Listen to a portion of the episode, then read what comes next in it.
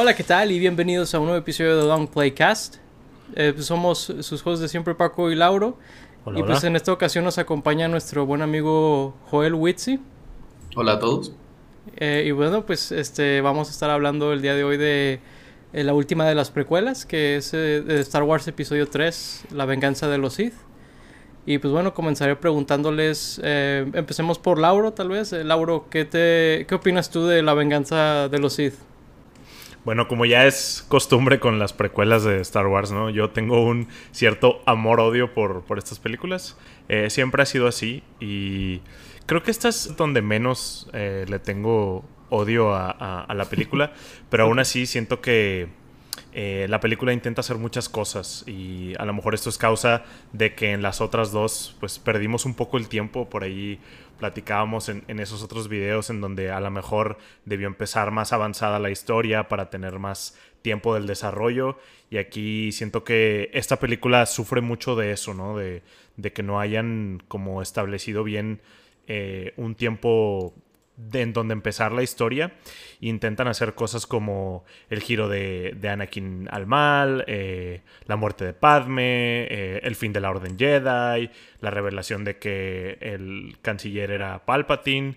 Y siento que todo eso no nos da como tiempo de, de respirar en las cosas.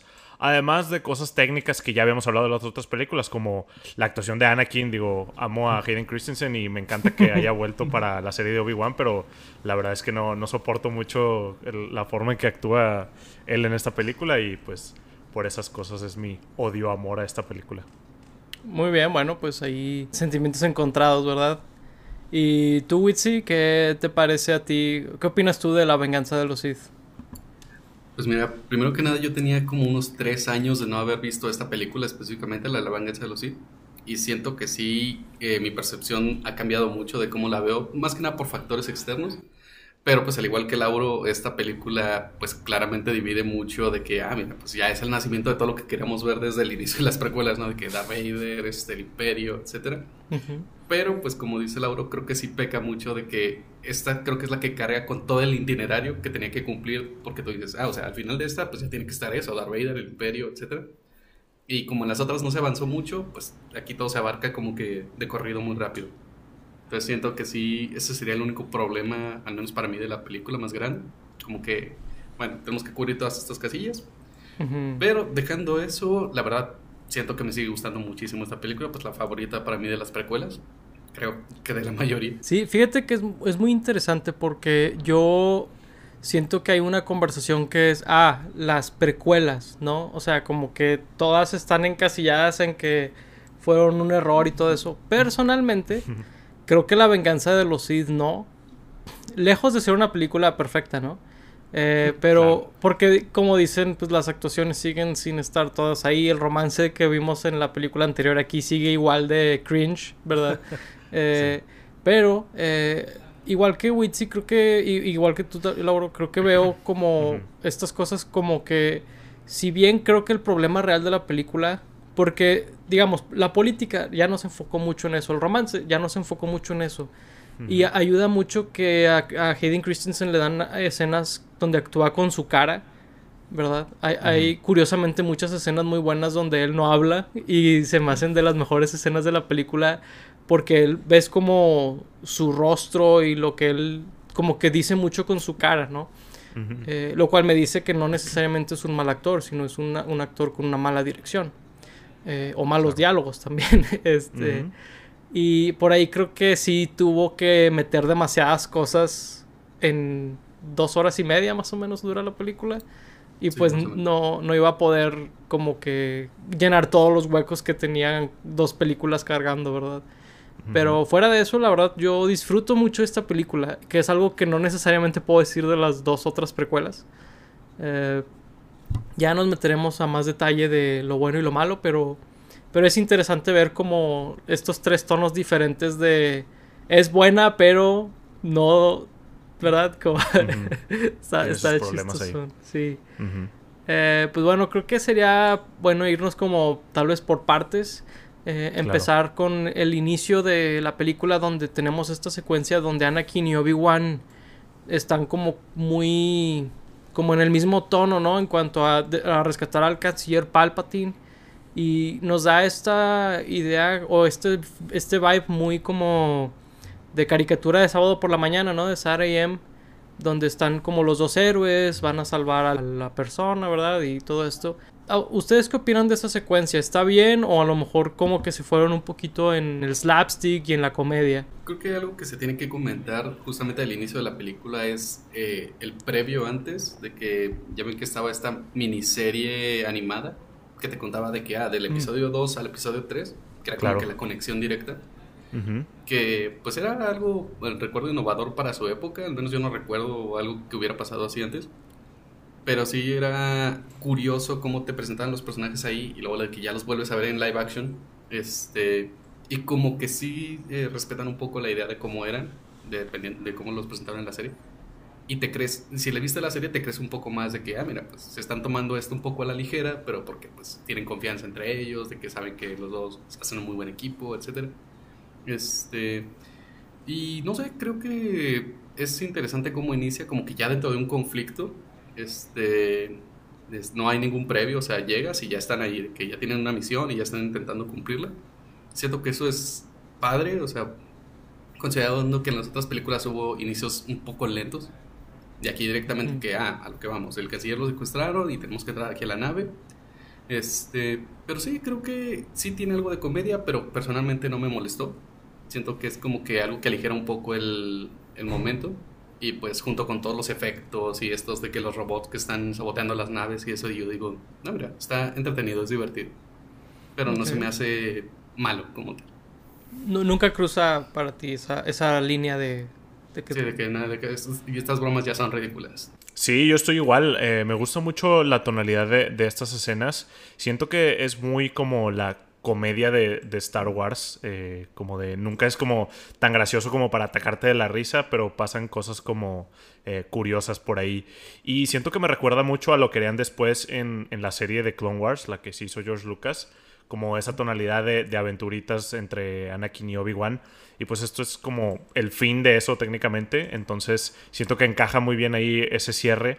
Y de hecho, esta parte de la película creo que es donde más hay escenas borradas, ¿no? De, de esta película.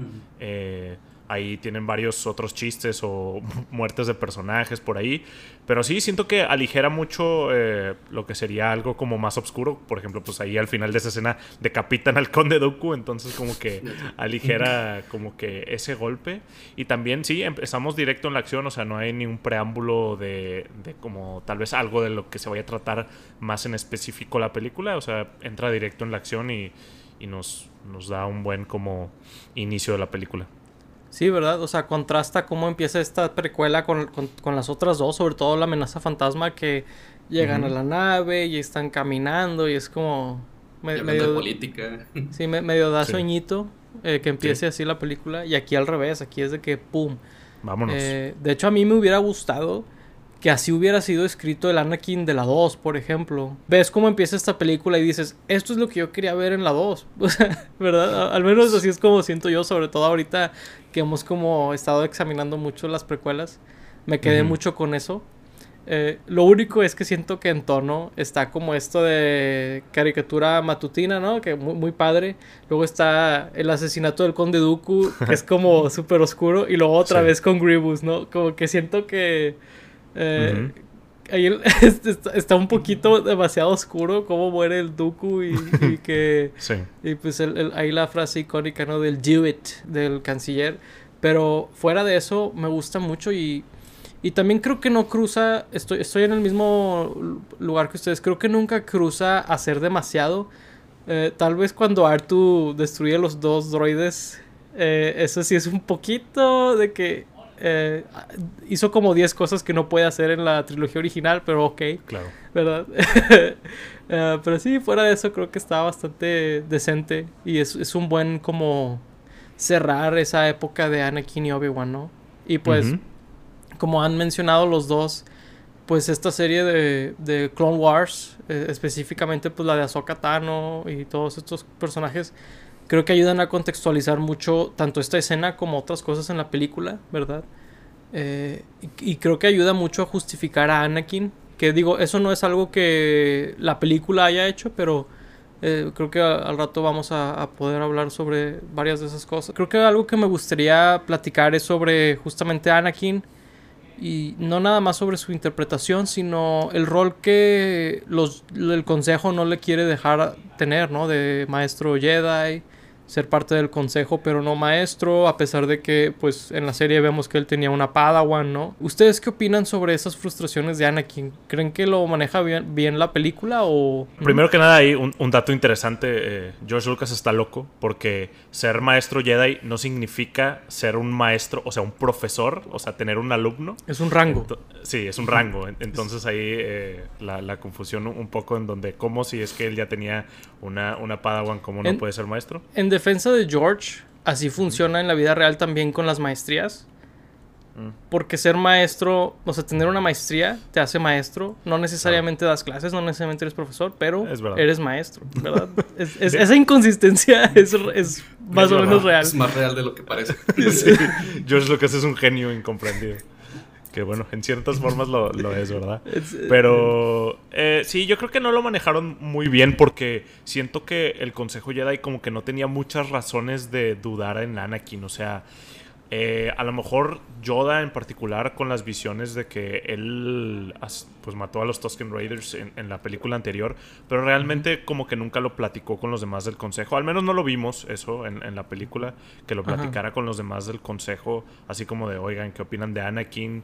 Eh, ¿Qué vamos a hacer con él? Por ejemplo, o sea, Mace Windu no tenía por qué traerla tan personal contra Anakin, siento yo. Sí. Eh, si hubieran a lo mejor explorado un poco más eso, de que hay que tener cuidado con, con Anakin, eh, no controla muy bien sus emociones, a lo mejor se hubiera justificado más todo esto de tener cuidado con él, pero de otra manera siento que no, no, lo, no lo manejaron muy bien. Y también de Anakin contener este enojo al consejo de, está bien, sí lo, sí lo tenían como de, de, ok, tú no vas a avanzar y todo, pero si tuviéramos todo el contexto de Clone Wars, ahí podemos ver muchas más cosas de, de pues, los piques que tenía con, con, el Consejo Jedi y los problemas que tenía con personajes más específicamente. De uh -huh. otra manera, parece algo como inventado de la nada de, en esta película, ¿no? Yo creo que, mira, hablando un poco del contexto que te dan las dos series, la original de Tarkovsky y la, y la nueva, la más reciente, hay como que estos mini capítulos en los que te muestran de que, ah, mira, Anakin es un caballero Jedi muy poderoso y los Jedi de que casi casi lo alaban porque es muy fuerte y siempre lo salva. Y luego también en Clone Wars de que lo ves que sí con estos roces con el consejo, pero como con esta idea de que, ah, es que tal vez si avanzo, de que pueda empezar a cambiar un poco el consejo, o mientras más avance, más libertad voy a tener, ¿no?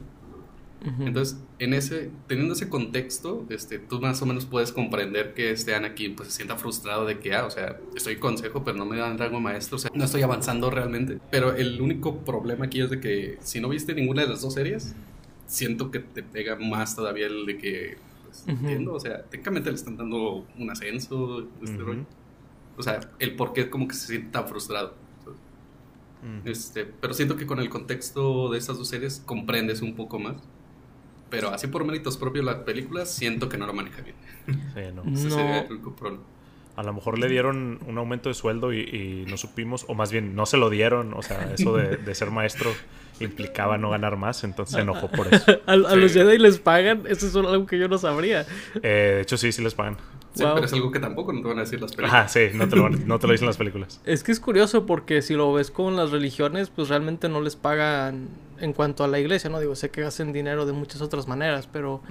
Eh, sí, o sea, no, no, no, nos confundamos, pero la, la, religión en sí no les paga, así que, de hecho, es, es algo que me estoy enterando en este momento. Yo no sabía sí. que a los Jedi les pagan. Sí, es, que es algo curioso porque muy raro. Los Jedi sí son como una religión, pero al mismo tiempo son como policías y no. O sea, la gente puede llegar a contratar a los Jedi y paga eh, créditos de la República para contratar a los Jedi en misiones. O un bautizo. Pero sí, o sea, bueno, no, eso lo hacen gratis, de que sí. se llevan a, a, los, se roban a los niños de, de otros planetas.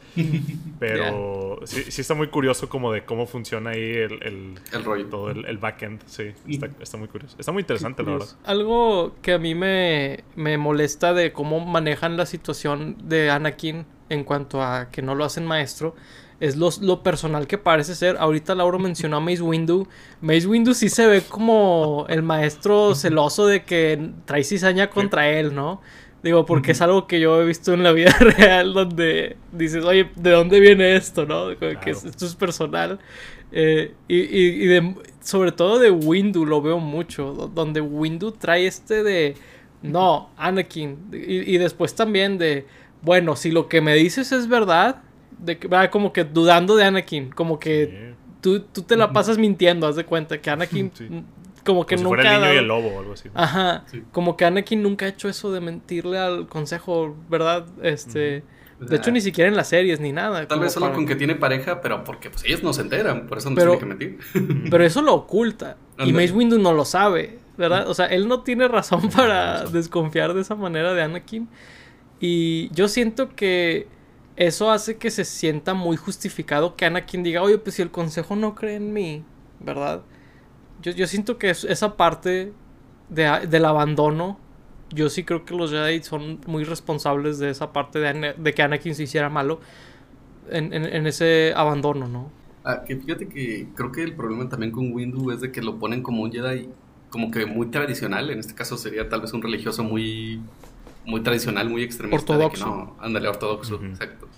De que no, es que Anakin no cumple las reglas, de que se hizo Jedi a una edad muy, ya muy, ya era muy mayor y luego pues no está haciendo de que los pasos como se deberían y aún así tiene mucho reconocimiento. Entonces sí siento que como que está entre, no está haciendo las cosas como debería y sí como que algo de celos también de su parte de que eh, pues este niño prodigio, ¿no? De que el elegido, que creo que él es el que más dudas tenía sobre la profecía del elegido de todo el consejo. Cuando muchos sí decían de que no, pues es el elegido, o sea, hay que darle su lugar. Y el de que no. sí, que, que de hecho eso crea otros problemas, ¿no? Porque eso se me hace muy bien, pero por ejemplo, nunca nos hablan bien de qué implica la profecía del elegido. O sea, sí, lo dicen así como una línea muy de que va a traer balance a la fuerza, pero realmente no, no dicen como de, ah, va a ser este niño que encontremos en, el desierto, no sé, como más detalles, ¿no? Tampoco explican lo que dice Witsi de, las reglas de los Jedi. O sea, las mencionan mucho de, ah, es que no sigue las reglas, ah, es que no hizo esto, pero realmente no, no tenemos, no sé, una escena de Yoda explicándole a los niños de que, ah, miren, estas son las reglas de los Jedi, o así, así se rigen los Jedi, o Anakin cuando era niño, entonces siento que eso crea conflicto de no sabemos cuáles son las reglas realmente, eh, con contextos de la película solamente, ¿verdad? Sí, ese es un problema que tienen las primeras dos películas mucho, porque sí, ahorita ya explicar como que lo básico, pues en la tercera, como quien dice, pero sí, definitivamente faltaron esos de utilizar un personaje como el vehículo para explicarle a la gente las cosas, ¿no? Que es algo que hacían con Luke Skywalker, que hace, hacían con Marty McFly, ¿verdad? Como que son clásicos ejemplos de ciencia ficción que por alguna razón las precuelas no siguieron y hacen muy confuso este tipo de cosas, ¿no? De, ok, si va a ser tan fundamental las reglas de los Jedi, pues sí, dime al menos unas cuantas, ¿no? Eh, pues, ¿Qué es lo que Anakin está haciendo mal? Eh, más bien es como ah, es que usa el cabello para el frente, usa el cabello largo, ¿verdad? O, no sé, ¿verdad? Como que cuál es la regla que rompe. Eh, o su, vestimenta es oscura, ¿no? No sé, ¿verdad? las religiones así son, ¿no? Eh, las instituciones así suelen ser, así que eso está raro. De hecho, de la profecía está interesante porque eh, ellos mismos hacen una observación de que a lo mejor interpretaron mal la, la profecía, porque originalmente, si no me equivoco, era que iba a destruir a los Sith y iba a traer como la fuerza, a la fuerza a la luz, ¿no? O algo así, al, lado, al lado de la luz. Pero luego es, va a balancear la fuerza. Y a lo mejor balancear la fuerza no quiere decir destruir a los Sith, sino pues hay más Jedi que Sith, ¿no? Así que... O sea, el lado luminoso está, tiene mucho terreno de que hay que nivelarlo. hay que cortarle ahí un poco. Sí, como que tal vez los Jedi estaban en lo correcto de que él era el elegido, pero, pero la profecía había sido mal interpretada, ¿verdad? y, Yoda hace esa observación de que tal vez interpretamos mal la profecía. Se tardó como 15 años en cuestionarla, pero lo hizo finalmente. Es que se la dijo el gran maestro qui o sea, ¿quién lo va a cuestionar a él? Exacto. Pero fíjate que creo que eso le da mucho más peso a este diálogo que más tarde dice Sirius, de la arrogancia de los Jedi es su perdición. Eso es verdad. Tú dices, "Mm, Sí, eso es, eso es muy cierto. Sí, es- ese es un mensaje muy grande que hay a lo largo de las precuelas, a mí me parece, que, que es la soberbia, que es este cuando derrocamos a los Sith hace mil años, hace mil generaciones y lo volveremos a hacer porque somos los más fregones, casi casi, ¿no? Y, Sí. y pues es- eso, eso es un mensaje muy interesante, creo yo. Sí, inclusive Obi-Wan dice eh, al principio, creo, cuando están peleando con el conde Dooku, de que somos expertos en, en matar Sith, y que, achis, cuando han peleado con otro que no sea Darth Maul, o sea, como Sí, de... sí. El único. él- sí, como que se bueno, muy, muy expertos. No tomando en cuenta que a futuro saldría la serie Clone Wars, donde, bueno, ahí está otros sí. usuarios de la Fuerza Oscura, pero en ese momento no, no había nada de eso, ¿sabes? Es cierto, No, y, ya no es un Sith. Aunque, no ajá, un eh, Sith. ¿Ventress es un Sith realmente? no, No, no tiene el rango. no, de hecho, eh, hay- digo, es- esto es como un- un- una cápsula sobre los Clone Wars, ¿no? Sí. Eh, pues el, el episodio donde Darth Maul toma a Savage como su aprendiz, Que Sidious mata a Savage y le dice, eh, tú no te puedes hacer llamar un Sith porque solo puede haber dos. Y si tú te haces llamar un Sith, de que te voy a empinar, ¿no? De que eres mi rival y te va a matar. Así que no Aguas. vuelvas a tomar un aprendiz, no vuelvas a decir que eres un Sith. Porque, y pues, en- eh, por ende, Savage, digo, por ende, esta Asajj Ventress no es un Sith, ¿no? Tampoco lo era así. Pero fíjate que Sidious es el más hipócrita para decir eso, considerando que él es el que más rompe la regla de dos en general. De que dentro de las precuelas y después de las. ya en, el- en la trilogía original, de que con tantos usuarios oscuros. Sí, pero es- por ahí yo creo que es algo más como de él haciéndose el, el- o sea, como de preparando ya al siguiente para, para vencer al anterior, porque siempre se supone que la regla de dos dice que eh, alguna vez vas a entrenar tanto a tu Padawan que te va a, a retar, ¿no? En- para ser como el Sith número uno. Entonces siento que ahí puede ser algo como de, antes de que se ponga muy poderoso este, déjame, voy empezando a traer al siguiente para matarlos y etc. Y así siempre ser el número uno. Mm, Sí, siempre Sí, pues porque en teoría tuvo a Maul y tuvo a Tyrannus. sí. Y desde la 1 andaba diciendo de que Anakin, voy a ver tu carrera de muy de cerca. Como Sí. que planteando ahí la de tú eres el que sigue. ¿verdad? Mucho cuidado, niños, si alguien les dice eso eh, a esa temprana edad. Sí, ese es un Tal buen vaya- mensaje. Ese es un buen mensaje. matar a alguien Sí. su piloto. Aguas. Sí, sobre todo si, si lucen así, como el lucen la 3, todo inflamado. y está- que, que eso está raro, ¿no? De, de Sidious en esta. Como que no me daba la impresión en, en la trilogía original de que él fuera como este monstruo, sino él era alguien como muy anciano, ¿no? Y aquí lo ponen como que inflamado y con los ojos amarillos y todo Es eso. que está curioso, porque la primera vez que aparece, cuando ni siquiera era Ian McDiarmid en El Imperio Contraataca, sí se ve así, de que todo deforme, parecía un Es alien, cierto. ¿no? Ni siquiera parecía humano. Y luego ya es como Ian McDiarmid, pero con maquillaje, todo, todo viejo, curiosamente, porque luego él se hace viejo y así. Pero, pero sí, como que la, la imagen original de Sidious sí era así. Sí, es muy, es muy curioso porque, pues digo, eso tienen que buscarlo en internet. Si la ven ahorita no, Ah, no va a aparecer no así. Pero es muy interesante y pues aprovechando que estamos hablando de Ian McDermott, creo que él, me atrevería a decir que él es lo mejor de la película. o sea, sí, hay, hay veces que dicen que el héroe o la película es nada más tan buena como su villano y yo creo que esta es una película con un muy buen villano. A mí se me hace Darth Sidious que él es uno de los mejores villanos, me atrevería a decir que hasta del cine. Y, y aquí es donde yo siento que él se luce más de toda la saga. Sí, como muy, muy maquiavélico, muy psicológico, de que en las sombras controlando todo. Por ahí sí tiene algunos diálogos un poco ridículos, como el que mencionaste al principio, el de Do it. Sí, sí. Está como exagerando eh, un poco. Medio el- Skeletor, medio... Sí, medio Skeletor. Pero digo, ahí probablemente George Lucas le dijo que, que le aumentara un poco. O también cuando se está muriendo, eh, cuando Windows lo está matando. Está, oh, oh no. Pero, eh, Ah, bueno, es que ahí, se, ahí sí se me suena que sobreactúe porque quiere que Anakin. empatice, ¿no? De que protégeme del malvado que me está matando, ¿no? Yo soy un pobre anciano. Supongo que sí, pero sí termina dándome un poco de, un poco de risa. Pero, No, y digo- pero sí, digo, o sea, el, el plan de engañar a todos los Jedi y de hacer a su Jedi más poderoso en, en su aliado, pues, increíblemente maligno.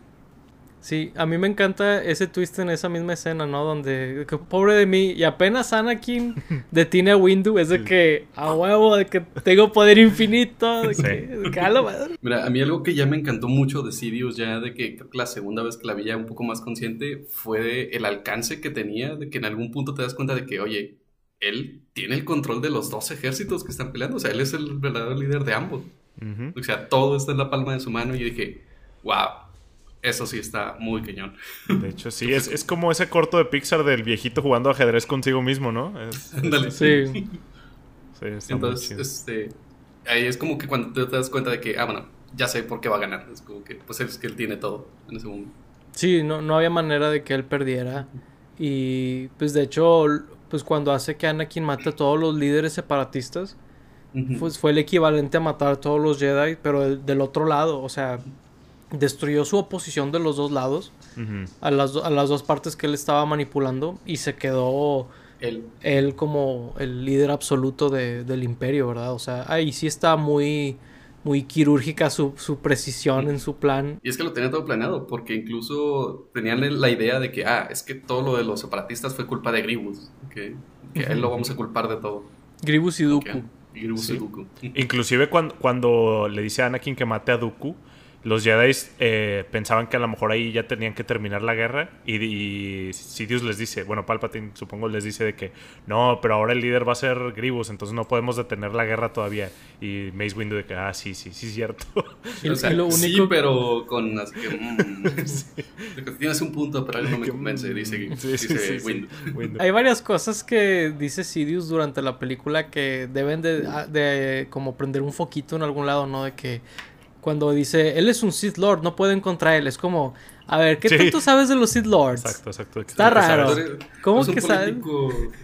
Sí, luego cuando Anakin pues ya tiene a Dooku es de, mátalo. Es de que, a ver, ¿por qué lo mato? Ya no me va a hacer nada, ya no tiene ni manos. ¿Qué me va a hacer? ¿Verdad? ¿Por qué quieres que lo mate? Está muy, o sea... Es un viejillo. es un viejillo, o sea... Sí está medio intenso que me pidas que lo mate de la nada, ¿verdad? Como que... Como que hay varias cosas que son como obviamente deberían de, de, como prender un foco en algún lado, ¿no? Creo que esa es de las inconsistencias por ahí. Eso podría ser eh, ligado a esto de que todo va muy rápido, de que tú dices de que, bueno, creo que no plantamos suficientes semillas en las otras de que este güey es, es o es el malo, de que así que creo que hay que ponerle turbo de, wait, mátala, de que, ah, la leyenda de Dark Play es el sabio, de que todo hace muy rápido, de que pues ya ves que hasta le confiesa, creo que media película de que, ah, pues yo soy Darth sí. Por cierto. Es como, es que Anakin también se pasó, es como cuando le gustas a una chava y te da todas las indirectas del mundo y luego es, ok, mira, me gustas, ¿ok? Ya, o sea, reciprocidad, por favor, porque, ah. eh, porque le dice eso, luego le cuenta la historia de Darth Plagueis y Anakin de, no, pues chido, de que Dark Plagueis... Se escucha bien. El ¿eh? oscuro parece chido. hasta le cuenta a Padme, ¿no? De que, ay, qué pedo. Sí, este luego, sí, o sea, y luego sí dice, a ver, yo soy el Sith Lord.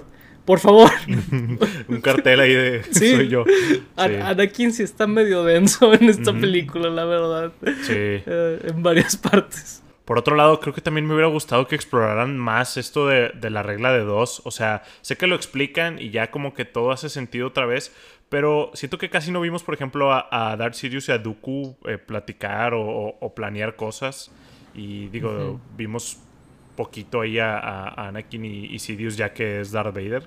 Creo que hubiera sido algo que me hubiera gustado más como que exploraran o que le explicara cuando, cuando se vuelve Darth Vader de que y algún día tú me vas a intentar destronar o, o cosas así, ¿no? Sí, definitivamente es de las cosas que faltaban o faltarían al final de la trilogía, ¿no? De las precuelas, de que explorar temas que se vuelven muy importantes. Son cosas que ahí tienen en común el, los Jedi y los Sith, de que son muy poco explicativos con sus reglas en general. Sí, por ahí sí faltó, repito, no sé si le echaría la culpa a esta película o a las dos primeras, pero en algún lado faltó eso, ¿no?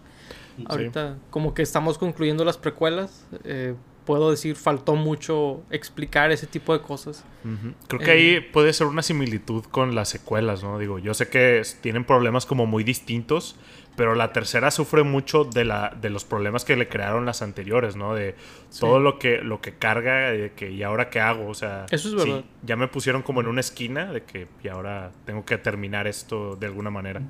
Pero siento que esta película sufre de, de, de maneras pequeñas. O sea, no al grado de, de Rise of Skywalker. Pero sí, o sea, eh, entorpece diálogos, entorpece escenas por, por eso. Eh, pero dentro de lo que cabe, creo que esta película logra contar la historia que quería contar, ¿verdad? En, en ese sentido. Eh, por ahí lo único que siento que le pudo haber ayudado a la película es que hay unas escenas por ahí borradas de Padme. Porque esa es una de mis críticas más grandes de la película, creo, que Padme no hace nada. Pasa de ser uno de los personajes proactivos en las primeras dos a básicamente estar embarazada y luego morir, ¿verdad? Mm. Eh, en las escenas De tristeza. eliminadas, ella, de tristeza, por cierto, Ah, sí. eh, ella está básicamente sembrando las semillas de lo que se volvería la Alianza Rebelde, ¿verdad? Eh, en, en varias escenas junto a Bail Organa y como que entiendes más por qué Bail tomaría a uno de los hijos de, de, de Padme, ¿verdad? Como que te, te dan más como que esta relación de que ellos eran muy unidos, tenían los mismos, las mismas creencias. Y, y digo, sé que es raro como, oye, eso era política y critican la política de las primeras dos, esta no lo tiene porque quieres que lo pongan de vuelta, porque siento que ayuda a conectarla todavía más con la 4, eh, a, a que Padme tenga un rol más proactivo, ¿verdad? Creo que no le hubiera afectado mucho a la película tener estos 4 o 5 minutos extra y, y, y plantear eso, ¿no? Como que siento que hubiera estado muy chido. Sí, de hecho sí, o sea, pues ella era pues, la reina en, en la primera película, pero también era su propio, eh, el decoy que, que le llamaban ahí, entonces, pues ella era la que realmente estaba corriendo en, en, pues, en, en el campo, digamos, de- en las misiones, haciendo las cosas, ensuciándose, como, como dirían, y, y terminó siendo, estando nada más sentadilla por ahí, eh, poniéndose triste, preocupada por Anakin, que digo, ¿quién no estaría preocupada por ese psicópata? Pero... Pero desde sí, la dos. sí, desde, desde la 2 estaba, estaba como ah, así. Digo, al final de la 2 tiene una escena muy padre en, en el Coliseo.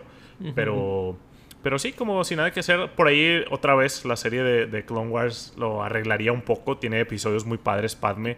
Inclusive hay uno donde usa un lightsaber, si no me equivoco, el de Anakin. Se lo Ah, presta sí. para, para liberarse, ¿no? Sí. Eh, no sé, digo, está, está muy chido que, que la hayan usado. Y aquí, pues nada. Sí, ahí siento que ese es, es lo que me gustó mucho de haberla visto recientemente, de todo el contexto que me dan los materiales extra como la serie de Clone Wars para disfrutar más esta película. Pero ese es, eh, es como que otro problema de la película, de que, ah, la disfruto más gracias a esto, pero por la película de méritos propios hay muchas cosas que tú dices. "Ugh". Sí. Porque incluso en la misma serie te muestran mucho de cómo Bail Organa y, ello- y ella son muy amigos. Y te da más contexto de que, ah, pues es su hija, de que yo me la llevo, yo la protejo, etcétera. Ujú. Y aquí pues no tanto. Y hablando un poco de la política, eh, creo que esa es la única película que de la poca política que mete, como que lo hace muy bien. Sobre todo pues la parte de Sidious, de esto de la manipulación del, del Senado y de la información. Está con ganas. Así que crea miedo y desconfianza de que no, los Jedi este, ya no son los buenos, o sea, ellos quieren el poder. Que solo nosotros podemos cuidarnos de ellos ahora. Es como que... Sí, está muy chido. Sí, sí, porque sí, cierto. O sea, en las otras sí habla- hablaban mucho de política, pero sí de repente decías como de, ¿por qué están haciendo eso? O sea, no tienen razón para, para darle el, el poder supremo a, a este güey. O sea, lo propuso Jar Jar ahí, pero realmente ni siquiera tenía sentido en, en hacerlo. Eh, o que él fuera el, el canciller siquiera. Pero aquí sí, o sea, está muy como real, muy, muy nazi, ¿no? Su discurso de, de Sí. no, es que ellos son los malos y, y nos, van a, nos van a arruinar y tenemos que hacer esto. Inclusive, digo, sería algo que tampoco, que también lo vemos con, con material auxiliar en, en- de las trilogías originales, pero el, el imperio tenía como muy controlado a, a los planetas, haciéndoles creer que todo estaba bien. O sea, mucha, mucha gente era de que sí, el imperio está bien chido porque nosotros estamos bien y, y tenemos todo bien, pero era porque Sidious seguía manipulando los mensajes o la información que llegaba a esos planetas. Entonces, la política de Star Wars puede estar muy padre y cuando la manejan bien es, es algo muy chido. Interesante. Sí, sí Sí. te deja como, oye, la propaganda política es más poderosa de lo que crees, ¿no? Porque a lo mejor alguien vería a esta película como que, vamos, la gente no es así de tonta, es de que, amigo mío, de que, La realidad supera la ficción a veces. sí, en, en ese, en este caso sí, la verdad. Pero, pero está muy padre. Yo siento que aquí es donde George Lucas logró comunicar ese mensaje que él hacía crítica política a, la política actual de su época, ¿no? Que era muy pro guerra, que era muy de que hoy hubo este atentado, ¿verdad? Ajá. Y, creo que es, es, muy efectiva esta película en particular en demostrarte cómo manipular o cómo manipulan a la gente ¿verdad? Y pues la cereza del pastel es que esté todo deformado Palpatine, ¿no? De que me, miren cómo me dejaron, ¿verdad? Y, es como, oye, no, pues son, si, si, al canciller, ¿verdad? No está salvo de ellos, ¿quién sí, no? O sea, es muy, muy efectivo. Fíjate que hay algo un poco irónico porque al inicio de la película son los Jedi los que dicen, oye, este tipo ya tiene mucho poder, eh, hay que demostrar de que él este, ya se, ya lo que de poder, ¿no? Y justamente de que al final de que no, él es el que le dice al, Senado de que no, los Jedi lo que hicieron de poder, de que ellos quieren controlar todo. Sí. Les ganó ahí. sí. Por ahí, con lo feo, eh, está curioso porque después eh, Palpatine se cambiaba la imagen cuando, cuando hablaba públicamente. Se mostraba como el viejito bonito, digamos, que era antes, sino como el, el deformado que se veía. Por ahí creo que eso lo vemos en, Rebels, donde Se, se muestra su imagen distinta cuando habla en público. Sí. Interesante. Sí. Muy interesante. No sabía eso. No, no, llegué tan lejos a Rebels, se me hace. Hablando de, de Sidious, creo que es bueno como hablar de la caída de Anakin, ¿verdad? La caída del héroe. Si no me equivoco, de acuerdo a George Lucas, esa es la temática de toda la trilogía. Cómo alguien bueno se hace malo, como una república se hace un, un, imperio. Y pues Anakin, aquí vemos como la tragedia, ¿no? De, de Anakin, donde pues el de ser como este joven muy prometedor al inicio, termina siendo este pues un monstruo, ¿no? Que mata niños, a, los padawans, ¿verdad? De, de, de los Jedi, mata a, la oposición y hace todas estas cosas. Eh, ¿Ustedes qué opinan de esa parte? ¿Cómo, de cómo se manejó en la, en la película? ¿Creen que sucede de manera orgánica o, o, tal vez pasó muy de golpe? Creo que no está tan de golpe porque en la película pasada, que digo, fue de las pocas cosas que sí sembraron en, en la película anterior, eh, pues bueno, vemos su, su, ataque de locura matando a los, a los Tusken Raiders y todo esto. Y digo, al principio no le duda tanto para matar al Conde Dooku cuando se lo dice Palpatine, que digo, después sí se ve como arrepentido y todo, pero no, no le quita mucho el sueño eso, ¿no? Entonces, como que sí siento que, fue un, cambio orgánico y también me gusta la parte de que lo haga para salvar a Padme, ¿no? Porque lo estaba cegando ese viaje de, salvar a Padme, digo, pues por ahí las formas como que, como que no, ¿verdad? Como que matar a tantos niños y, todo, pero pues... Eh, o sea, pues lo estaba haciendo por, por amor al final del día y eso se me hace interesante. Entonces creo que, que por ahí pues, sí estuvo orgánico ese, ese cambio. Y de hecho me hubiera gustado verlo antes. O sea, me hubiera gustado ver a Darth Vader sin traje en todo su esplendor eh, matando niños. Es más, yo, yo quiero una escena de, él matando a los niños por ahí. Espero que en Obi-Wan en un flashback la veamos en, toda su gloria. Rayos. tal vez en el juego de Lego si lo hayan A mí algo que me gusta es que tiene cierta sinergia, igual con la película pasada, en este aspecto en el que te dicen, por ejemplo, que el Consejo Jedi no aprueba de que las emociones y las relaciones. Y también siento que eso ayuda mucho a la desesperación de Anakin por estas visiones que igual por material sexta te das cuenta de que se las mandaba Sirius en sus sueños de que ah, Padme se va a morir, ¿eh? necesitas que ayuda y el consejo ya no te va a ayudar. Entonces, este, siento que eso sí ayuda, eh, si bien pues no se explican muchas de las reglas del Consejo Jedi, es al menos sí está como que muy este, sobre la mesa de que no, relaciones y emociones no. Entonces, él no podía pedirle ayuda al Consejo Jedi, o sea, y luego pues con la desconfianza que le estaban mostrando, como que lo hacía muy susceptible, ahora sí, a la influencia de Sirius, este, con esto de que no, oye, yo sé de una historia de, la tragedia de Dark Play, de que pues, excelente escena y todo, sí. Muy memeable también. Muy. Entonces, siento que sí hay como un cierto contexto que te ayuda a creerte de que Anakin, pues en su desesperación, en su amor y todo, sí se pase al lado oscuro. Que te digas, ¿sabes qué? Siento que con el lado luminoso no voy a llegar a ningún lado, voy a perder a Padme. Si tengo que elegir entre Padme y los Jedi, de que me quedo con Padme. O sea, sí siento que es un poco más orgánico y más creíble. Buena elección. Sí, digo, ¿quién lo culparía, no? Natalie Portman. ah, sí, claro. De hecho, eso es lo que más entiendo yo de, de Anakin, el abandono de los Jedi. O sea, es muy evidente cómo los Jedi le dan la espalda muy rápido siempre. Eh, desde niño, ¿no? De que está muy grande. eh, de joven, de no, es que muy testarudo, ¿no? O sea, y ahorita de, pues, sí, tuviste alumnos, sí, te vamos a hacer parte del consejo, pero no te vamos a hacer maestro. Y sí, nadie más está en el consejo y no es maestro, ¿verdad? Eh, tú eres el único perdedor que no va a tener el título, pero digo, no, no tendrías razón por qué enojarte, ¿verdad? No, no tienes por qué sentirte menos, ¿verdad? Es como, oye, no, así se la estás jugando bien chueca, la verdad. O sea, sí, sí entiendo mucho la frustración y como dices, Witsi, de que pues él de por sí no, no te tenía una relación cuando estaban prohibidas y todo eso.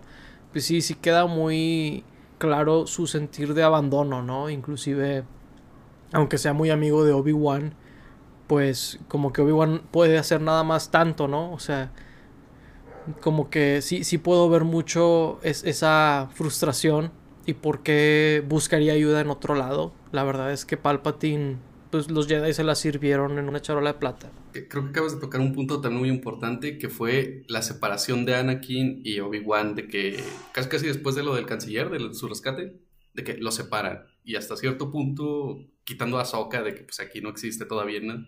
Como que Obi-Wan era su otro punto de confianza del lado de los Jedi. Y no recuerdo, fíjate que la acabo de ver y no me acuerdo si sí fue eh, Palpatine el que dijo de que no, hay que mandar al maestro Kenobi a cazar a, a Gribus. Entonces se me está escapando si sí lo mandó él o, o los Jedi.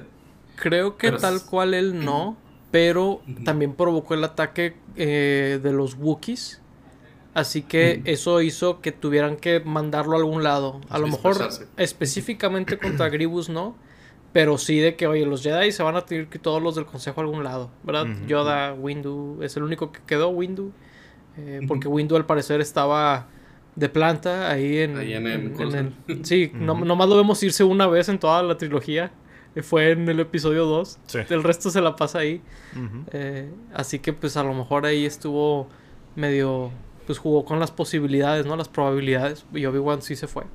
Sí, pero siento que eso también, tal vez parte del plan de Sidious era de que, ah, bueno, esta es su mayor figura paterna, mayor figura de confianza, necesito que se vaya, porque si él está ahí, tal vez eh, sí pueda evitar de que yo, sí, yo sí, influya más en él. Sí me lo he preguntado en el pasado y sí creo que Anakin no se hubiera hecho malo si Obi-Wan hubiera estado ahí con él.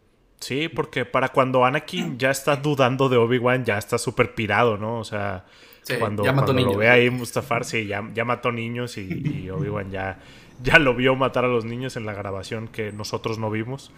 Pero, pero sí, es, es verdad. O sea, si Obi-Wan hubiera estado ahí, no, no creo que se... Lo hubiera hecho entrar en razón como siempre lo había hecho antes. Sí, yo también lo creo, la verdad. Considerando esos pequeños guiños que también tiene Clone Wars, de que como que él sabía de la relación de él y Padme y y si bien era medio y tradicional, también era como que yo no digo nada, de que está bien. Sí, como que a Obi-Wan no le, no le importaba tanto, o no, no le hacía tanto ruido, como de... Eh, pues como que mientras no le afectara en sus misiones, ¿no? E, era lo que le lo que le decía a veces de que eh, ya sé que ahí andas, pero, pero vámonos, ahorita tenemos algo que hacer. Como que Obi-Wan lo veía aceptable. Mi, mi canon con Obi-Wan, porque ya ven que Obi-Wan toma y es medio engreído dentro de lo que cabe y como que es camarada de gente que está así, que Dexter y cosas así. mi, mi, mi canon es que Obi-Wan veía los roces que se daba Qui-Gon Jinn con el consejo al enfrentarlos de frente. ¿no? De es que ustedes están mal y yo voy a hacer las cosas así y tienen que saber que yo lo voy a hacer diferente que ustedes. Obi-Wan, al ver eso, la impresión que a mí me da es con el consejo wana wana, ¿verdad? Y yo acá hago lo que yo considero correcto. Eh, eh, o lo que, oye, pues esto la verdad no se me hace que esté mal, voy a hacerlo así como quiera. Eh, yo siento que Obi-Wan era más inteligente en ese sentido de yo sé que el consejo no aprobaría esto, pero me vale, ¿no? O sea, como que sabía dónde darle al consejo por su lado y dónde hacer lo que él quería y todo eso. Que Qui-Gon y Anakin a lo mejor no, a lo mejor eran más directos. Sí, o sea, como que Qui-Gon se peleaba mucho con el consejo, pero.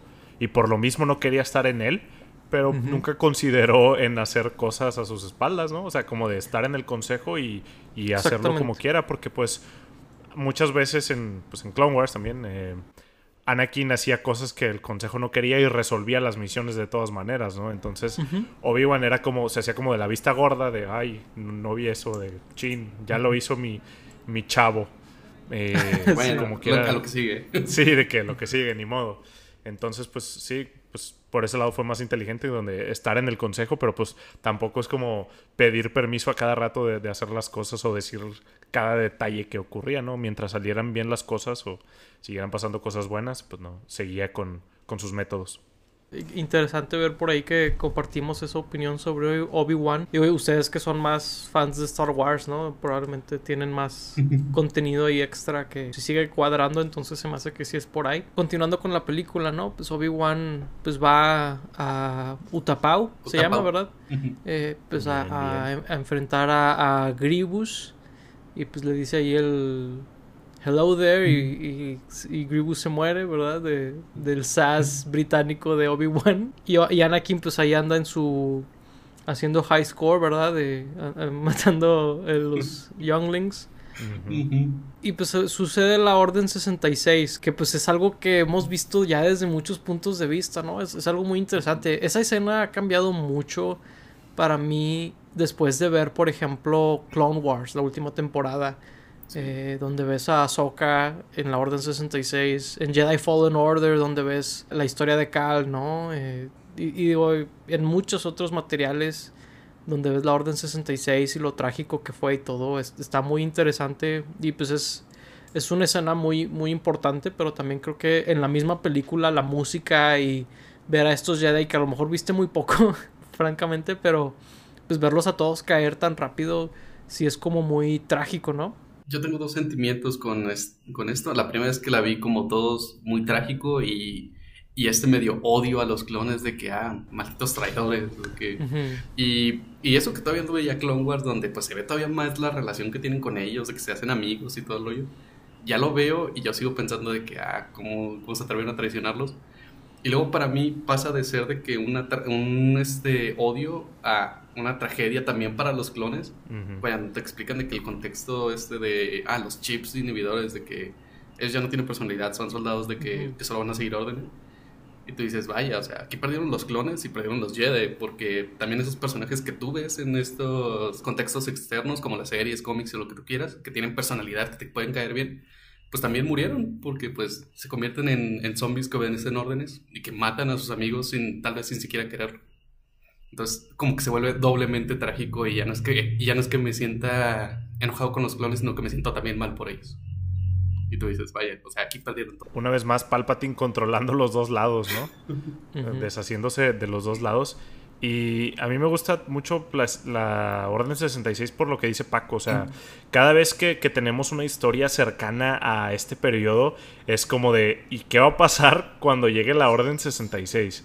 Cuando tienes algún libro, eh, cómic, eh, donde está muy cerca de aquí, es de, wow, ¿qué, le va a pasar a estos personajes? ¿En dónde van a estar? ¿Qué, pasaba en otros planetas cuando pasó esto? Porque eso también es, es, muy padre. Eh, verlo. Explorar. Sí, de explorar o en el mismo Coruscant, ¿qué estaba pasando en Coruscant en, en otros lados? Porque aquí nada más vemos eh, como algunas escenas como de donde estaban los Jedi y cómo murieron, pero también como de en, en otros materiales ver como la reacción de la gente, de, de pues gente que estaba como trabajando cerca de, de, los clones o cosas así, de, ver lo que pasó y, cómo se lo plantearon a, la gente, ¿no? De que, ah, es que pues los Jedi nos traicionaron, entonces tuvimos que, que matarlos. Y como de, ah, bueno, pues está bien. o sea, sí, sí, está muy interesante como todo el contexto que, que, conlleva la Orden 66 y verla repetidas veces de, de otros ángulos siempre, siempre es algo interesante. Sigue doliendo. Y sigue, y sí, sigue doliendo bastante por ahí pues la música de John Williams eleva la escena increíblemente. O sea, no, no me acuerdo muy bien cómo se llaman las piezas de ciertas escenas, pero esa escena en particular, la música es así súper desgarradora, ¿no? Así súper... Me, me, me, gusta mucho esa parte donde está hecha muy bien y si bien hay algunas cosas que a lo mejor y la dirección y así no, no cuadran, ahí yo siento que está muy bien hecho en la película Siento que le dan el énfasis que debe tener y todo. Está muy, muy bien. Me gusta, me gusta mucho esa, esa escena. Sí, digo, la es lo que decíamos, ¿no? La música de John Williams siempre está eh, de lo mejor. Cada, cada escena que nos pone, desde el principio, la, la canción que es más como de aventura, eh, la canción que, bueno, la marcha imperial cuando se para Darth Vader, ¿no? Ya haciendo Darth Vader, el duelo de Anakin y Obi-Wan, o sea, todas las, las piezas que nos presenta John Williams, increíbles por ahí algo volví a ver el documental de cómo hicieron la amenaza fantasma después de que grabamos ese episodio y algo que dice George Lucas de que no estás porque estaban hablando de la carrera de los pods no pero que dice no estás viendo la escenografía no estás viendo los pods corriendo lo que estás haciendo estás escuchando la música. Eh, y pues ahí se ríen todos no pero porque pues John Williams siempre es de lo que más resalta en estas películas no sí Mira, algo que a mí me encanta de la Orden 66 de esa escena es este que como que la música suena más que todo, o sea, es el sonido principal, porque ves, por ejemplo, a este, esta escena que me acuerdo mucho de Kiadi Mundi, mm. de que, que, se alcanza a escuchar, de que está gritando y todo, pero se escucha muy de fondo, de que, síganme, se sí, escucha muy de fondo. Y curiosamente lo que tiene más sonido incluso que las voces son los, eh, los disparos los sabers. Es como que, vaya. Sí, la voz de él se oye como un eco, ¿no? Donde te da a entender como que los clones no lo están escuchando. Ellos ya tienen otra cosa en su cabeza. O sea, la misma música te ayuda a entender de que los ya están al fondo, o sea, ya están ahogados este, en ese punto. Sí. y eso me gusta mucho. De hecho. Es una muy buena observación y sí, es, es, es algo muy fuerte. Eh, otra escena donde la música está muy prevalece mucho. Es una de estas escenas donde Anakin no habla, pero está viendo hacia la ventana y Padme está haciendo lo mismo desde su departamento o lo que sea. Y la música te da sin diálogos, sin nada. Los dos actores están nada más actuando con sus caras y tienes este sentimiento de la catástrofe está a la vuelta de la esquina y puedes sentir toda esa tensión, ¿verdad? Todo esa, ese peso que tienen los dos personajes que como que de alguna manera saben eso, ¿no? Y, esa escena te, te comunica, te, te, dice muchas cosas. Yo creo que el gran milagro de las precuelas siempre será la música de John Williams, de que no importa cuál película sea, es como que no me voy a quejar de esto, de esto es hermosa. No, definitivamente no. Pues bueno, ¿les parece si continuamos con una de las escenas finales de la película, que es la batalla de Anakin y Obi-Wan, la pelea? Claro que pues es, famosa por ser como, si no me equivoco, sigue siendo de que el, minuto más caro, o sea, por minuto lo más caro que ha hecho Star Wars, ¿no? Una cosa así donde cientos de miles de personas, miles de horas hombre fueron como necesarias para hacer toda esta secuencia. Eh, y, pues es, es, una, es una secuencia muy, muy como emotiva, ¿no? Y sí es muy poderosa, creo yo, donde pues tienes a estos dos hermanos luchar a la muerte en este volcán. Eh, no, pudo haber sido un planeta más dramático, creo yo, eh, esta pelea. Creo que algo que me gustó mucho fue la preparación de, este, pues este Anakin pues ya está metido demasiado en el lado oscuro, o sea, lo hacemos como chiste, pero yo creo que la muerte de los niños es como que es el punto de no retorno. O sea, mm, si no fuera porque sabemos que existen las originales, de que yo no creería que él puede ser redimido. Entonces, él ya estaba tan cegado que esta escena donde pues él erróneamente asume que Padme lo traicionó este, y que se vuelve loco y le intenta matar, siento que está muy bien hecha. Porque ahí siento un poco de pena por Padme porque pues ella no sabía. O sea, Obi-Wan en este caso la utilizó para llegar a Anakin y quedó como que en este fuego cruzado. Y pues casi muere en ese instante, moriría más adelante, pero de tristeza, no porque le intentó ahorcar aparentemente.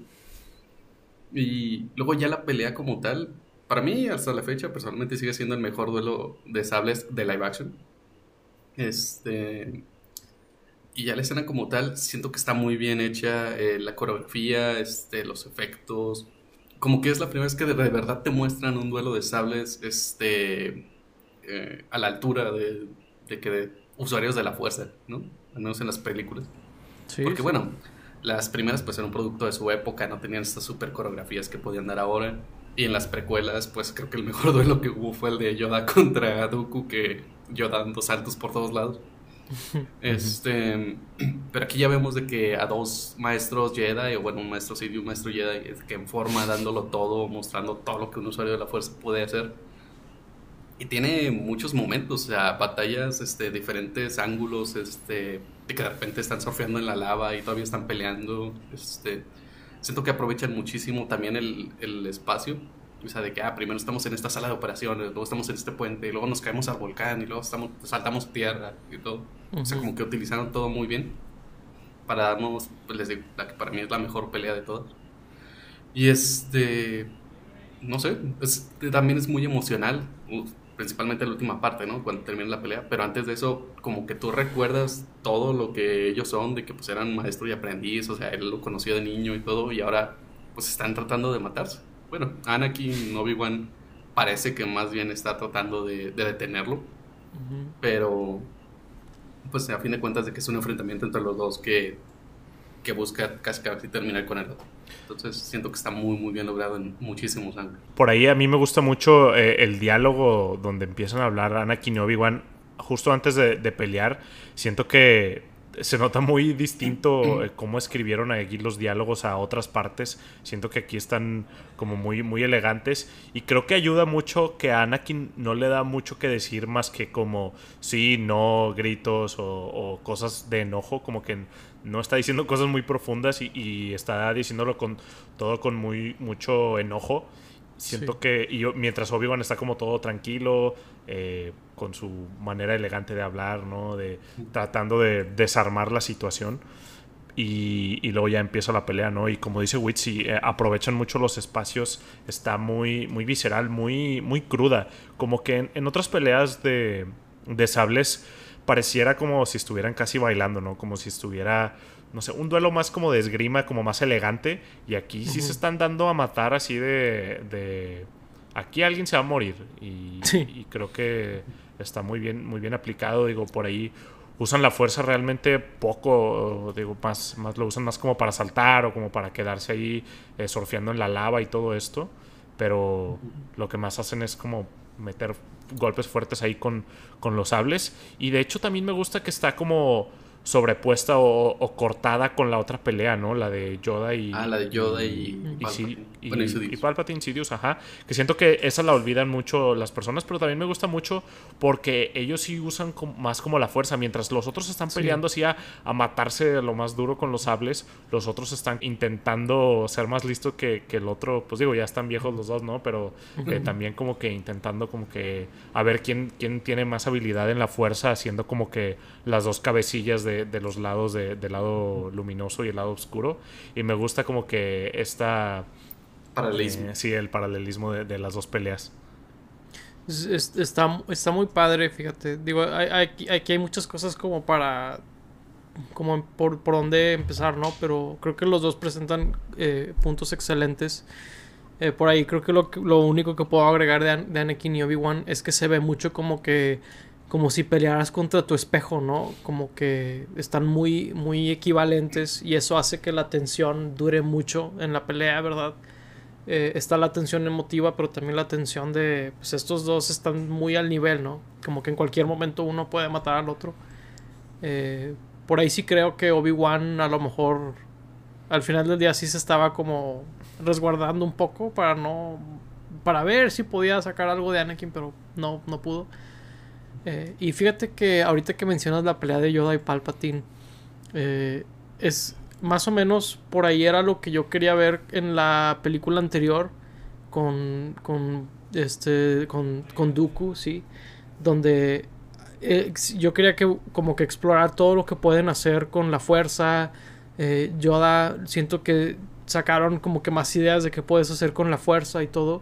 Y si bien ambos usan sus sables, creo que está muy bien balanceado donde realmente lo que importó en esa pelea no fue tanto los sables, como que el sable topa en un cierto lugar, por así decirlo, pero ellos trascienden más allá de eso. Puedes ver donde ellos están en otro nivel de la fuerza y nada más entre ellos dos se podrían pelear de esa manera.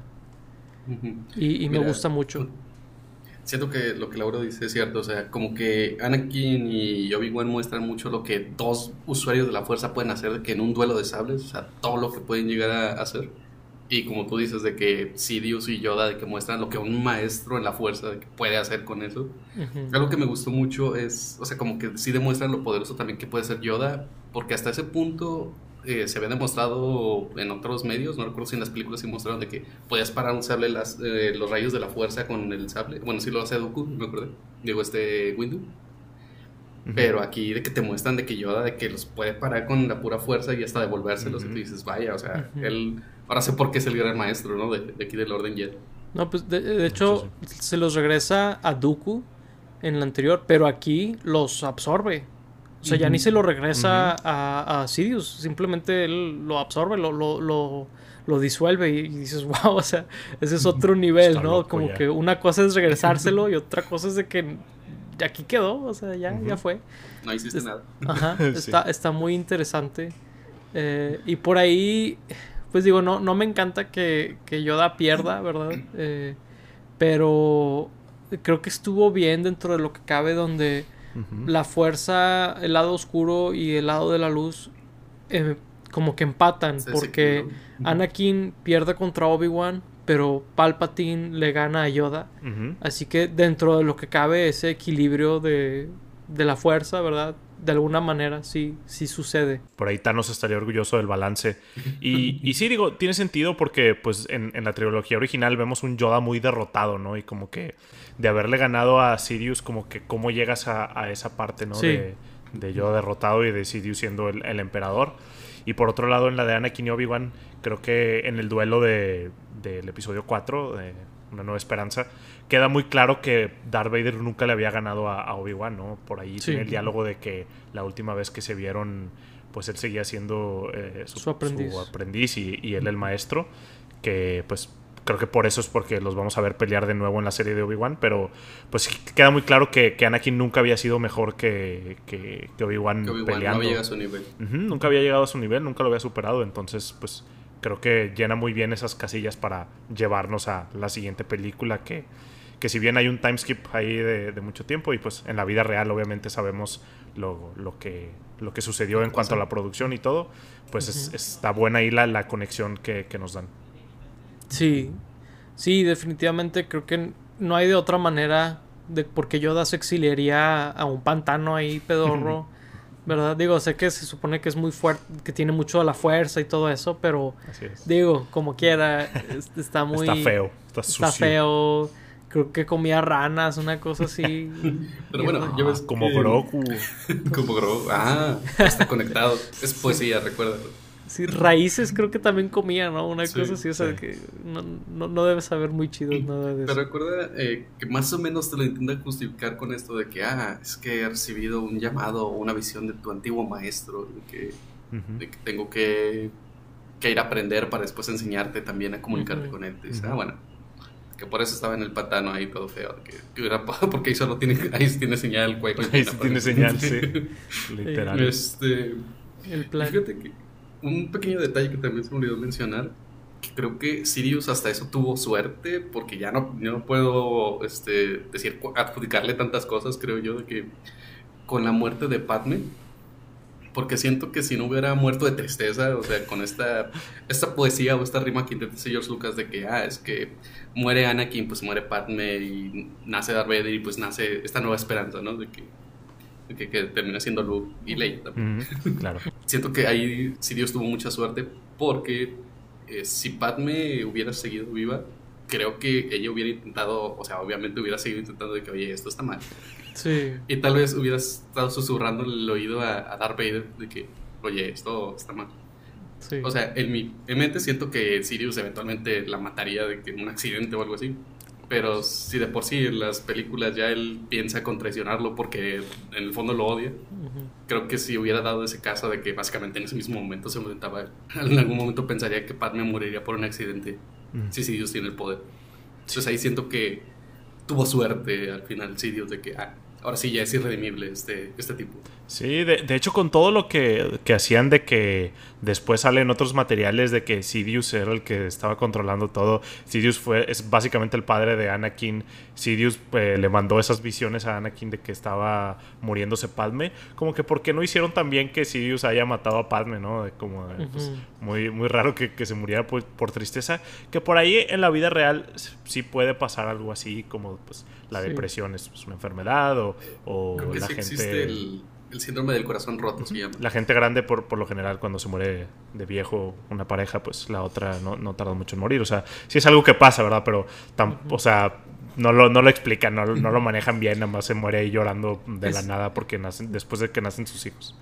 Sí, co- como que no me suena que sea muy Padme que pase eso, de que acaba de dar a luz a Sí. gemelos y desde que, bueno, pues buena suerte ahí a quien le toque cuidarlos, ¿no? Que no, no suena muy Padme Se los encargo. darle la responsabilidad a alguien más. Digo, si me preguntas, ¿no? Digo, No, sí, sí. claro, Georgie Boy sabrá mejor que yo. Él sabrá, o- ojalá sabrá. estuviera aquí para decirnos con detalle qué estaba pensando en ese momento.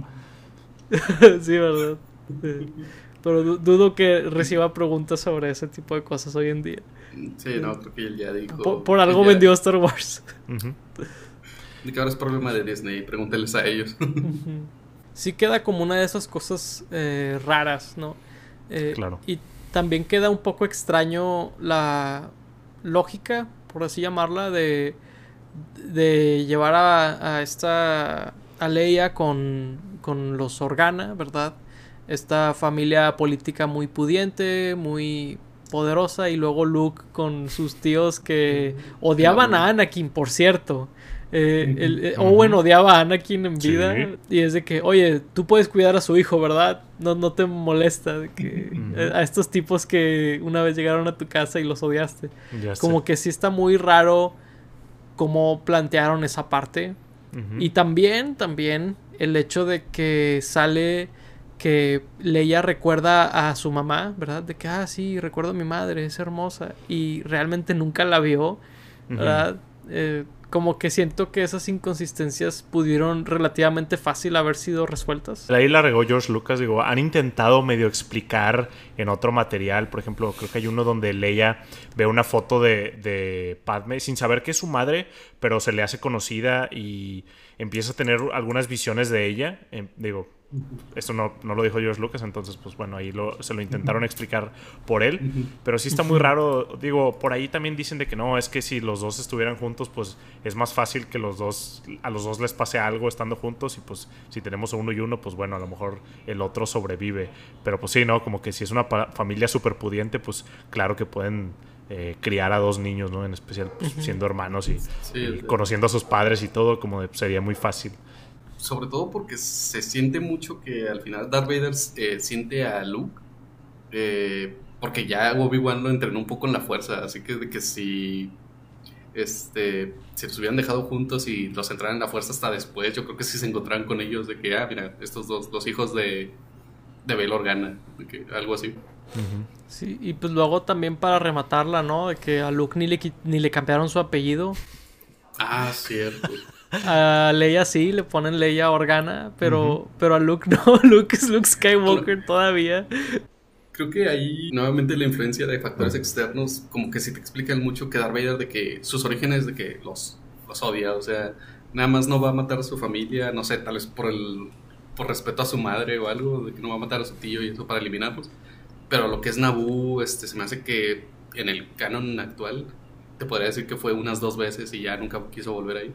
Y a su familia de que los desconoce completamente. Pues ya ves que ya no es Anakin Skywalker, ahora es Darth Vader. Pues por ahí, por ahí dicen que él fue el que mandó a matar a, a la tía Rue y a- al tío Owen, ¿no? En, por- no sé si sea una teoría o si, o si es algo que sí es canon. Que Eh, en el episodio 4 él es el que los mandó a matar. No recuerdo la verdad. Yo creo que lo van a terminar explicando en, en Obi-Wan, pero no sé si ni siquiera si sabía si seguían vivos. Yo creo que ya se le habían olvidado ellos de que ya ni sabía de su existencia. Ya no quería saber nada de Tatooine. Es que algo que está interesante Tatooine, sí, no. por ahí es la conexión de Boba Fett con Tatooine y que, y que Darth Vader le dice no más desintegraciones, algo así le dicen en el episodio 5 a, a Boba.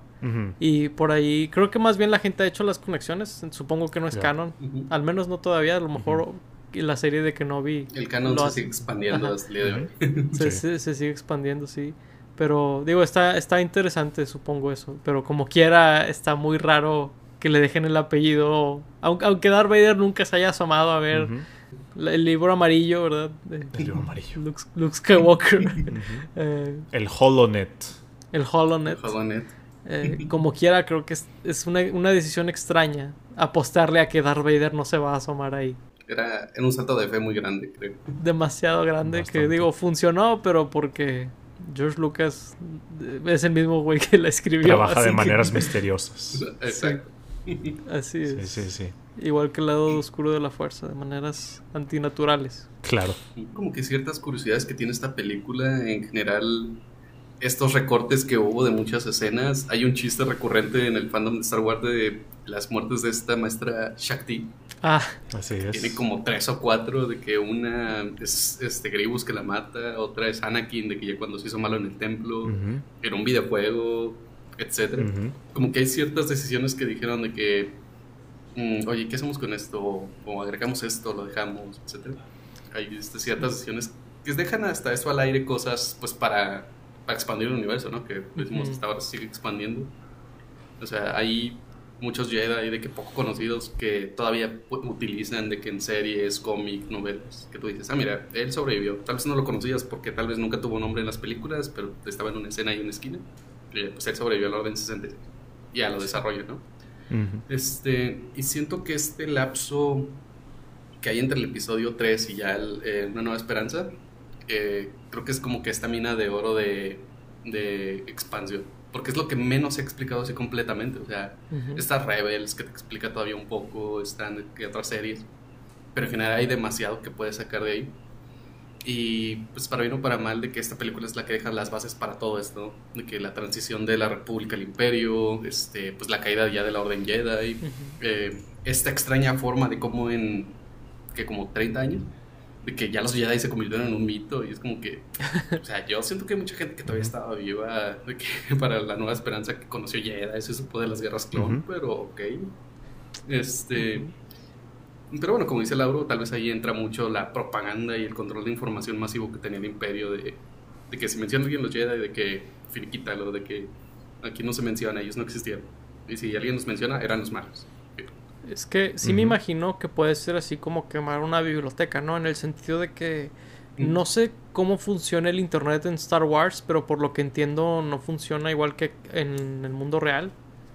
No, es eh, más como, como una tele más que nada. O sea, según yo no, no es como que puedan buscar cosas, pero pueden como mandar mensajes o algo así. Si el gobierno se dedica a eliminar evidencia de, de algo sí me imagino que tengan la capacidad. Digo, creo que en el mundo real es más difícil por el internet, pero en Star Wars tengo entendido, como dice Laura, que no funciona igual, así que puedo ver cómo se vuelve mito en el sentido de que sí, el, el anciano de mente, ¿verdad? Dice del pueblo que existieron estos monjes espaciales que tenían poderes y todo, pues está loco, ¿no? O, sea, como que sí, sí lo sabríamos, ¿no? Sí. Ajá, ándale. Yo sí puedo ver un poquito ese ángulo, pero sí siento que es muy poco tiempo, la verdad. Sí, porque son, digo, son como 18 años, ¿no? Porque es, es la edad de Luke. Que creo sí, que es la edad de Luke. Luke tiene creo que 18 en, la primera película. entonces sí, realmente es muy poco tiempo porque pues los Jedi realmente sí eran muy prolíficos en su trabajo. Como dijimos al principio, los podías ir a contratar literalmente. Eh, en especial con la gente de Coruscant, ¿no? Que pues los veían, todo, sabían del templo y los, eran eh, pues protectores de algunos senadores. Entonces como que sí, de que olvidarse de ellos de la nada estaba difícil. Digo, también tenemos una visión como muy pequeña de, de, de la trilogía original. La trilogía original yo creo que es donde menos explora las afueras de la historia principal que, que está pasando, ¿no? Que digo, eso hace más fuerte esa trilogía, pero pues como viendo más como del contexto histórico de, Star Wars en, en, las trilogías, es donde menos lo vemos. Y creo que también puede ser por eso, ¿no? O sea, pues nada más vamos a, en la primera, pues estamos en Tatooine y luego estamos con el Imperio, luego estamos en Hoth, estamos en Dagobah, Cloud City a lo mejor es como que el lugar donde más podría haber gente que, que, conoce sobre eso. Luego vamos a Endor. Entonces como que tampoco hay muchos lugares donde podamos ver a gente que, que conocía sobre eso. Digo, el que conocía sobre eso era Han Solo, ¿no? De que, que digo, no, no lo conocía así como de, ah, sí, sí existían. Más bien era como de, ah, eso no pasó. Pero digo, él también estaba joven. Digo, no me acuerdo. Él creo que sí tiene como 30. Entonces, pues, digo, tenía menos de 15 años en, eh, cuando pasó eso. Entonces, pues, pues digo, por ahí es, también es como de no hay mucha gente que pudiera saber eso porque está muy cerrada la, historia en, la trilogía original. Sí, o sea, como que ahí medio está jugando con las probabilidades, ¿no? O sea, como que sí puedes como que medio navegarle y dar como que, ok, sí pudo haber pasado, pero como que... difícil, pero pues tal vez. Ajá, como que dentro de lo que cabe, no, no, es, no es la peor de las inconsistencias, la verdad. Sí, que, digo, a, lo mejor van, van a, a, seguir creando muchas, ¿no? Porque ahorita, ahorita todos se preguntan de, bueno, ¿dónde estaba Grogu en el tiempo de de la trilogía original a, Mandalorian. Y luego, ¿qué pasó con Cal Kestis, que es el de Jedi Fallen Order? ¿Y por qué Ahsoka no ayudó en, la trilogía original? O sea, como de... ya se están empezando a crear muchas cosas de, de, ok, está bien que la trilogía original estuviera como muy concisa en, la, historia, pero también es como, hasta cierto punto es como de, ¿a todos les valía madres el imperio o qué pasó ahí? Como que creo que la que más ha explicado un poco esos Rebels, hasta eso, de que tanto el funcionamiento del imperio y lo que más o menos la gente pensaba del imperio por su propaganda, de que, no, oye, pues ¿para qué queremos rebeldes? O sea, nosotros vivimos bien tranquilos, ustedes solo causan problemas. Este, te explican un poco también de esto de, de Ahsoka, de que, qué pasó con ella, al menos durante un tiempo. Este, pero sí hay como que muchas ahí agujeros de que dices, bueno, ella estuvo con la rebelión, pero pues ya después, este, ¿qué hizo, no? que, ¿Por qué si no ayudó más proactivamente otra vez en, en, la lucha con el imperio ya cuando llega Luke y todo este rollo? Pero supongo que eso es algo, es lo, digamos, bello de Star Wars, de que pues todavía puede contar muchas historias, puedes decir de que no, pues Ahsoka se encontró con contrabandistas o con otra facción del imperio y pues se tuvo que quedar ahí, ¿no? Este, hay mucho que pueden explorar y y tienen el potencial de hacerlo bien, así que esperemos que lo hagan bien. De hecho, probablemente la, serie de Ahsoka resuelva eso ahora que, ahora que lo pienso. Dado las cosas que hemos visto que ha producido Disney en particular, digo, eh, no sé qué tan hot take sea esto, pero personalmente mis películas favoritas de Disney de Star Wars hasta ahora han sido las dos que no son episodios, o sea, que son las Star Wars Stories. Y pues las... Ajá, y, y la serie de Mandalorian también, creo que es de lo mejor que ha producido Disney de Star Wars, así que la verdad es que estoy medio listo, por así decirlo, de escuchar estas historias que no son de los Skywalkers. O sea, estoy muy listo para que Star Wars se expanda un poquito más allá de eso, ¿no? Eh, y, creo que las series como la de Ahsoka, eh, digo la de Kenobi, la verdad es que sí va a estar muy ligada por lo que veo. Claro. Pero la de Ahsoka creo que sí se va a alejar un poquito más también. Así que creo que, digo, creo que es, es está padre ver ese otro lado, ¿no? Sí, digo, por ahí es inevitable. Si juegan tan cerca de la trilogía original que no se sepa nada de Darth Vader, ¿no? Como de, pues, tampoco, ¿no? Sí. Pero, pero sí, digo, eventualmente. Pues yo creo que eventualmente este periodo que están explorando mucho de la 3 a la 4, lo vamos a ver que lo exploren de la 6 a la 7. Yo creo que es como que ahorita lo que menos se ha estado explorando. Digo, Mandalorian, ¿verdad? Pero eh, yo creo que eventualmente van a explotar ese periodo como lo están haciendo con, con este ahorita. Vamos a poder crear una cronología de que, ah, después del episodio 3, pues estos acontecimientos importantes pasaron y luego llegamos a una nueva esperanza. Y luego después del regreso del Jedi pasó esto y llegamos a la nueva, la nueva trilogía. Sí, ahí tienen todo eso. Sí, sí tienen, tienen tienen setups para, para aventar para arriba, como dicen. Yo creo que esta película es la que como que deja esta pauta de que, ah, mira, ya llenamos todas las casillas a lo que teníamos que llegar, entonces ya de aquí ya podemos eh, entender mejor de alguna manera pues, la trilogía original. Por ahí sí creo que lo hicieron demasiado bien, o sea, todos quedan en su lugar perfectito. Mm. Demasiado bien, creo yo, de que Darth Vader ya está con su traje, ya están armando la estrella de la muerte, Luke ya está en Tatooine, eh, está, está Tarkin ahí. Sí, Tarkin ya ah, está, Leia está, ahí. Leia está ahí con, con, los este, con, Organa, o sea, si está demasiado perfecto, creo yo. Que bien, ahora pudieron 18 años. Sí, de que todos queden ahí 18 años, sí, exacto. sí, creo, creo, que hicieron un trabajo demasiado bueno en poner a todos en sus lugares cuando pudieron haber dejado que hay cosas por ahí, ¿no? Como que eh, más abiertas, creo yo, un poco, y no hubiera afectado mucho, pero dentro de lo que cabe creo que está bien que termine con ese, con ese atardecer binario y todo, igual que la escena que vemos en el episodio 4 y todo. O sea, está, está bien, pero por ahí sí creo que pudo haber sido diferente por ese otro lado. Sí, ¿no? Ahí, siempre batallan en explicar por qué se tardaron 18 años construyendo la Estrella de la Muerte y que funcionara hasta Y entonces. porque la segunda estaba ya casi lista Sí, de o sea. Sí. años después. Sí, creo que ese es el verdadero problema, que la segunda se tardaron dos años, una cosa así, en, en armarla. Sí, muy poco tiempo en comparación. Sí.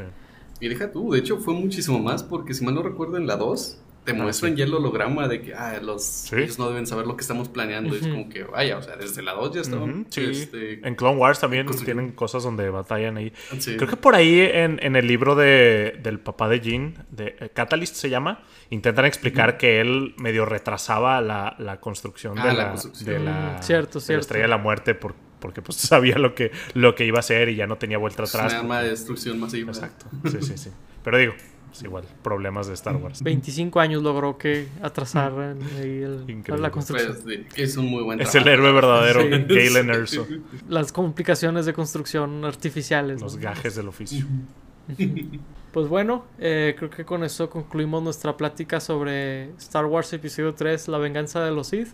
Concluimos las precuelas, pero continuaremos platicando del resto de la saga. Nuestra idea es llegar hasta el episodio 9, antes de que llegue el, el episodio de Kenobi. Así que, pues bueno, sigan ahí, su- suscríbanse y vean los episodios de las precuelas anteriores. Si les, si les gustaría ver ahí cómo platicamos de ellas, pues fuimos Paco Lauro, eh, como siempre. Y pues bueno, en este episodio nos acompañó nuestro buen amigo Joel Witze. Muchas gracias por invitarme, chicos. Gracias bueno, por pues- escucharnos. Hasta la próxima. Bye bye.